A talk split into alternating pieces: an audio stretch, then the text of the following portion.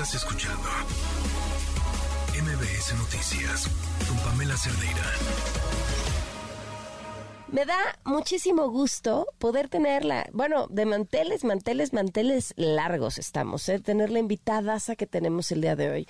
Una mujer que ocupa un lugar muy importante en la empresa en la que trabaja, que, ojo, si sabemos que el tema de la... Eh, poca representación de las mujeres en los puestos altos. En el sector financiero es, creo, donde todavía es todavía mucho más complicado. Entonces eso ya es, ¿no? Doble palomita o triple palomita. Y además ocupa puestos y lugares importantes, este, desde otras trincheras también, en las que, en las que su participación y su trabajo es muy, muy, muy importante. Le agradezco muchísimo a Luz Adriana Ramírez Chávez, CEO de Visa México, que nos acompañe. ¿Cómo estás? Muy buenas noches. Pamela, muy buenas noches. Un gusto saludarte a ti y a toda tu audiencia. No, hombre, a ti un gusto poder platicar em, contigo.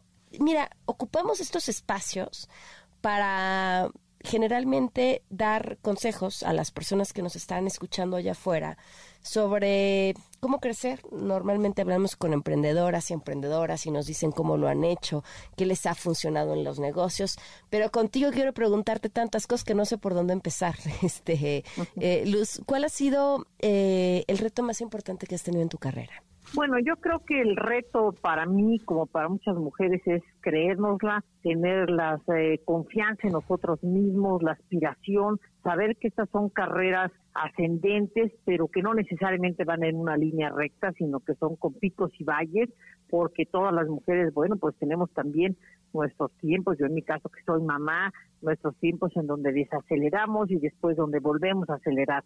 Pero mientras tengamos el foco, la visión, el desempeño, la disciplina, siempre y todas podemos lograrlo. ¿Siempre supiste a qué te querías dedicar?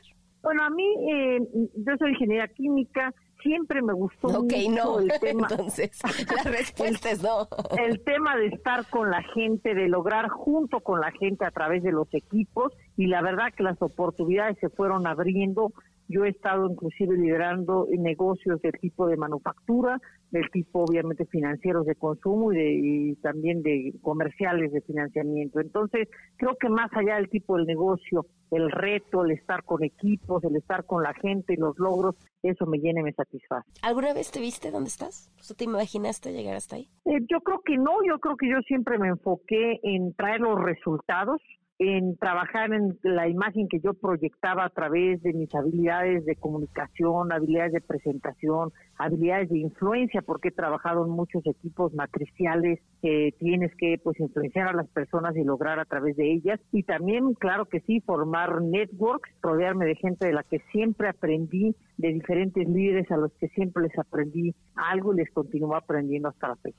A ver, esto que acabas de mencionar de las habilidades me parece importantísimo, porque no importa a lo que te dediques, hay cosas que siempre tienes que estar desarrollando y las que tú me describiste en este momento, pues es lo que ahora le llaman las soft skills, ¿no? Es correcto, es correcto y son tan importantes como las habilidades funcionales. Yo creo que la combinación de ambas es lo que te da mucho poder y hoy todos estamos requiriendo líderes transformacionales que puedan adaptarse al cambio, ágiles, con habilidades tecnológicas, etcétera, pero que también son muy integrales, que saben realmente acercarse a la gente y para ello las habilidades soft, como les mencionas, pues son mucho, muy relevantes. A ver, algo muy interesante que, que he encontrado platicando con mujeres como tú es que todas ellas en el momento en el que las he entrevistado están, además de sus puestos, este, muchas otras, además de sus hijos y sus familias y todo esto, aprendiendo otra cosa. Algunas que sí tienen que ver con su trabajo y otras no. ¿Tú qué estás aprendiendo ahorita? Bueno, a mí me ha gustado aprender idiomas, ahorita he estado aprendiendo portugués, este, eh, y bueno, también me he estado metiendo un poquito en temas de recolectar pues todas mis experiencias, mis vivencias, mis notas por varios años, pues buscando por ahí alinear un poco de, mis reflexiones. ¿Vas a, vas, a, ¿Vas a escribir un libro?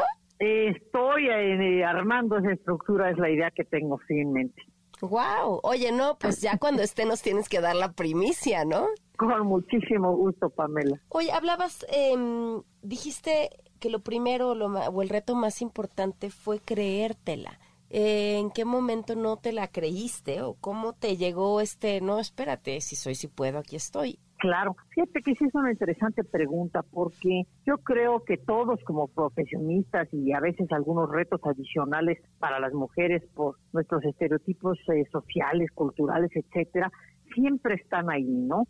Y entonces finalmente uno siempre tiene en algún momento y en alguna etapa pues la duda, pero yo creo que cuando tienes la aspiración, reitero, cuando tienes la disciplina, cuando siempre das, igual que un deportista, un poco más que los demás, y cuando pones atención también en estas habilidades, como decíamos, pues que, se, que te complementan tanto, creo que definitivamente puedes hacerlo. Otra cosa importante es ver mujeres en roles ejecutivos y directivos, porque como digo yo por ahí, nadie aspira a ser lo que no ve. Mm. Entonces es muy importante que tengamos siempre mujeres que, que nos inspiran, que nos llaman, de las que podemos aprender y copiar y eso nos ayuda más fácilmente a continuar el camino que nosotras hemos establecido, que es importante para nosotras y que nos hace pleno. Hablaste de las redes y el networking y me llama la atención porque... Eh, alguna vez en un grupo, un grupo de mujeres dedicadas al tema de la imprenta.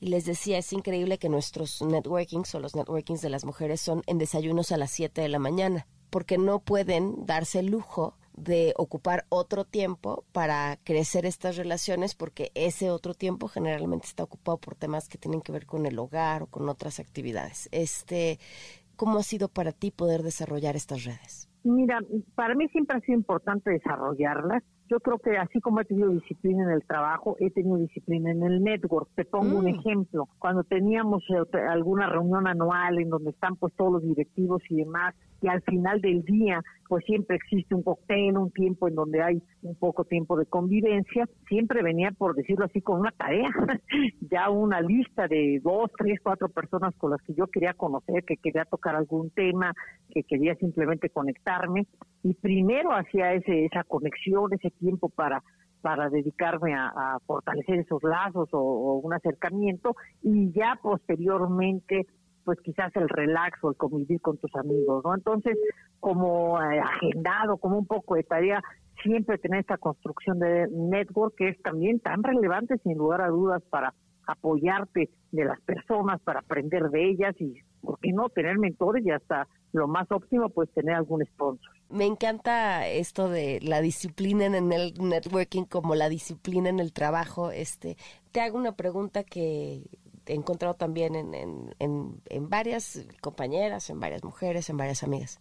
¿No estás cansada? Fíjate que no, bendito sea Dios y afortunadamente soy una apasionada de mi trabajo. Yo llevo ya muchos años este, en el mundo corporativo y a mí me apasiona, me apasiona la gente, me apasiona trabajar para y con la gente y eso me energiza, me llena todos los días y realmente pues por eso no, no me canso. Hay días que uno se cansa físicamente con los viajes o alguna cuestión, pero me reenergiza muchísimo estar con, la, con mis equipos, estar con los clientes, traer soluciones para los consumidores. En Visa en particular, pues tiene el músculo para ayudar a las mujeres en la inclusión financiera y en la inclusión digital y esas cosas son extremadamente satisfactorias. ¿Para dónde ves que va tecnológicamente el sector financiero? Bueno, eh, yo creo que ahorita tenemos tendencias, por ejemplo, las nuevas tecnologías revolucionarias como eh, la Web 3, como el metaverso, las criptomonedas, todo esto van a generar y están generando una movilidad o una fluidez del dinero de una manera invisible, conveniente, interoperable, que al final, ¿qué es lo que le otorgan al consumidor? Le otorgan que pueda tener una posibilidad de tener un estatus siempre activo en el comercio, que tú puedas realmente estar en el transporte, que puedas estar en tus redes sociales, en cualquier lado, y poder eh, surtirte o poder comprar tus necesidades, tus gustos de una manera extremadamente sin fricción. Eso ayuda obviamente a todos los consumidores y en particularmente a nosotros las mujeres, pues nos facilitaría muchísimo la vida. ¿Cómo jalar, eh, cómo incluir a las mujeres en en esta en el sector bueno no no el sector financiero sino a la bancarización y demás en un país donde tenemos tantos rezagos en muchos otros temas es cierto, tenemos muchos rezagos pero creo que la tecnología es la plataforma y el disparador.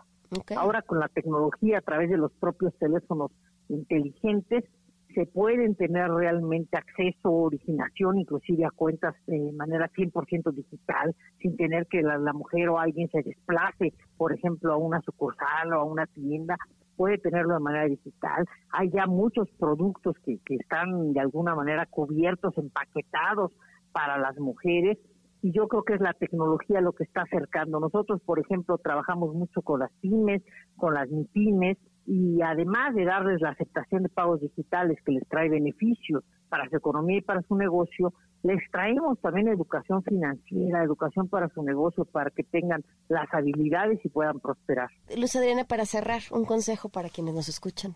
Bueno, pues yo creo que reiteraría y volvería al que di al principio. Hmm. Creo que somos las propias mujeres las que tenemos que retarnos, desafiarnos, aspirar a seguir creciendo, pero por otro lado, somos nosotros como empresarios, como industria, eh, los que tenemos la responsabilidad de generar un entorno favorable. En eso estamos trabajando. Yo les diría a las mujeres, si se puede, tengan confianza, busquen mentoras, vean, este, acérquense. Inclusive hay muchos grupos de apoyo y nada, pues con mucha disciplina y con mucho entusiasmo. De verdad qué gusto poder platicar contigo y te agradezco muchísimo este tiempo. Muchísimas gracias, Pamela, y un gusto haber estado contigo. Gracias, buenas noches. Buenas noches. Estás escuchando MBS Noticias con Pamela Cerdeira.